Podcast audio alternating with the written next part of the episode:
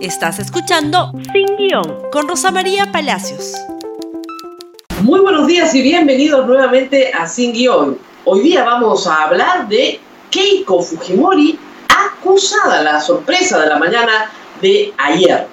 El fiscal José Domingo Pérez ha formulado acusación, esto es parte del proceso, por fin ha formulado acusación y hay que alegrarnos de eso, porque si hay algo que le criticamos a estos fiscales es que no acusan, ha formulado acusación contra Keiko Fujimori por varios delitos. El más grave, lavado de activos, y luego obstrucción de la, justicia, falsa declaración de documento administrativo.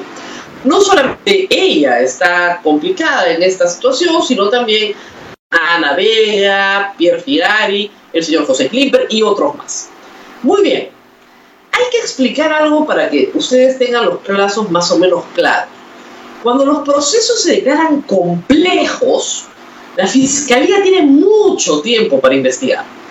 Tres años para una investigación preliminar y tres años para una investigación preparatoria que prepara la acusación. Es decir, una persona puede ser investigada en un proceso complejo seis años seguidos en la etapa preliminar no cabe prisión preventiva, solo hay investigación, prisión preliminar por máximo 10 días.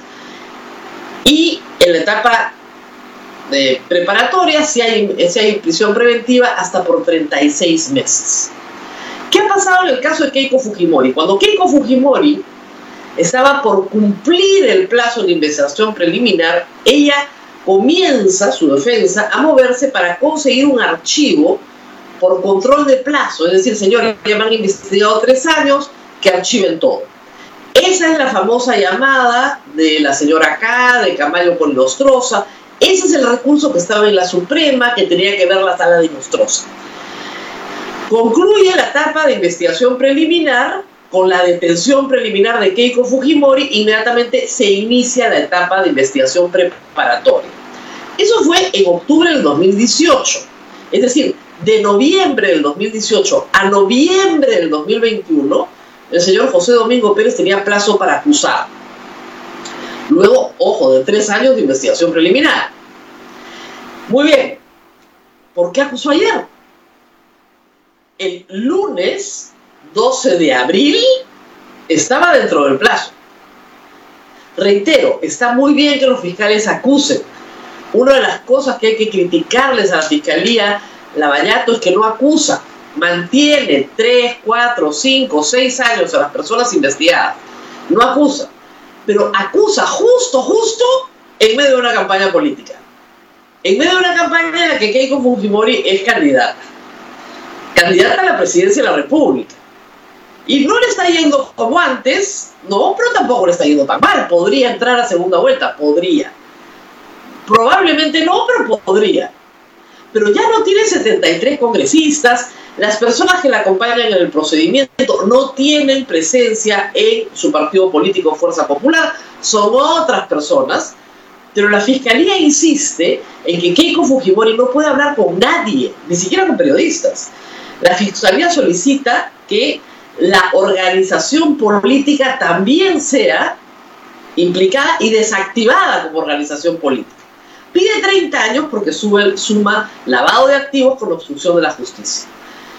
Creo que seis años después de discutirlo no sé cuántas veces ya, la mayoría de los peruanos entiende que recibir donaciones de campaña en el año 2006, 2011, en el 2016, no constituye delito de lavado de activos es una donación ilegal, ilícita, contraria a la ley de partidos políticos, pero no es delito. El delito recién como tipo penal se crea en agosto del año 2019. La Fiscalía ha insistido en el delito lavado porque le pueden imputar 15 años al procesado y los plazos de prescripción son muy largos. En el caso de Keiko Fujimori, donde la Fiscalía sí tiene un caso muy sólido, es en obstrucción de la justicia justamente por todas las maniobras realizadas por la defensa de Keiko Fujimori para evitar el proceso. La compra de testigos en, Tarapoto, que son ahora colaboradores eficaces de la Fiscalía, ¿no es cierto?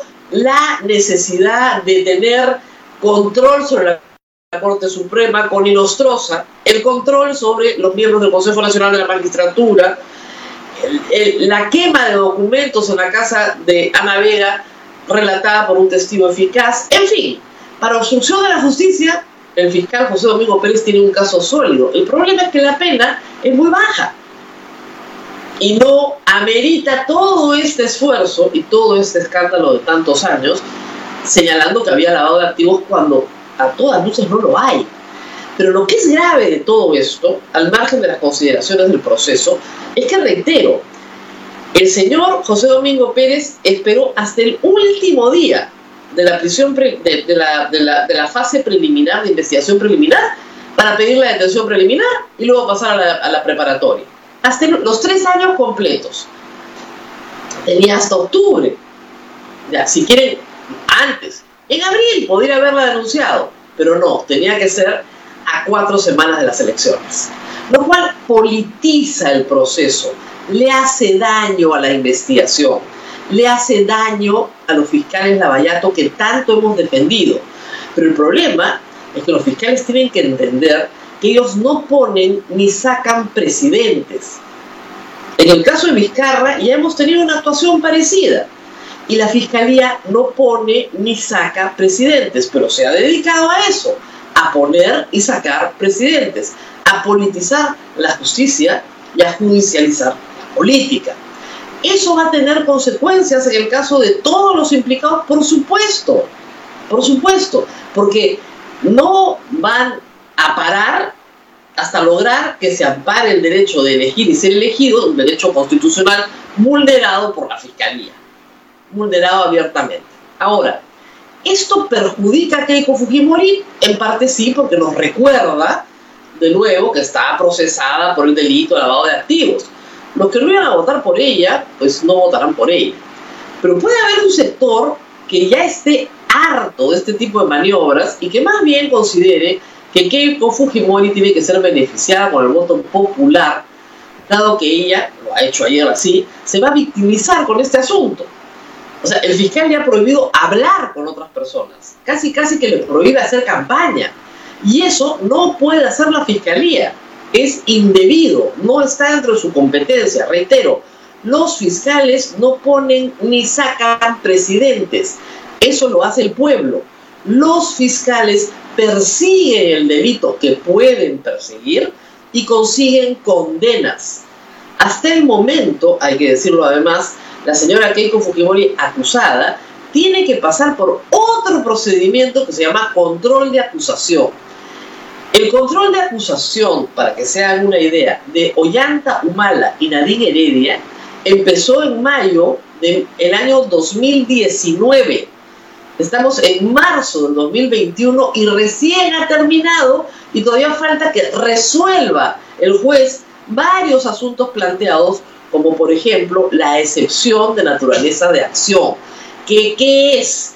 Es la discusión en la que le dicen al juez, señor, no los puede juzgar por lavado de activos, porque el lavado de activos es un tipo penal no aplicable a estos hechos en la fecha en que fueron realizados, al margen de que reconozcan o no reconozcan haber recibido dinero de Odebrecht, porque tanto Keiko Fujimori como los Humala señalan que sí recibieron de otros, pero no de ese. Pero aún cuando hubieran recibido de ese, el problema central es probar para la Fiscalía probar claramente que eso es lavado de activos. Y no es el caso de Alejandro Toledo, que sí es lavado de activos. Esa es la gran diferencia.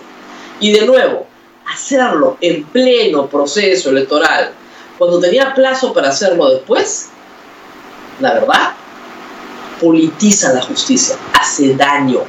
Y la fiscalía ya está bien dañada, pero bien dañada, la fiscal de la nación perseguida por el Congreso justamente por la politización de la justicia. Las mafias se están rearmando y creo yo que la Fiscalía Lavallato no entienden que les están dando municiones. Esto es todo por hoy. No se olviden de compartir, por supuesto, el programa en Facebook, Twitter, Instagram y YouTube. Y vacúnense. Apenas les ofrezcan una vacuna, vacúnense para que todos podamos salir juntos de esta situación. Hasta el lunes. Gracias por escuchar Sin Guión con Rosa María Palacios. Suscríbete para que disfrutes más contenidos.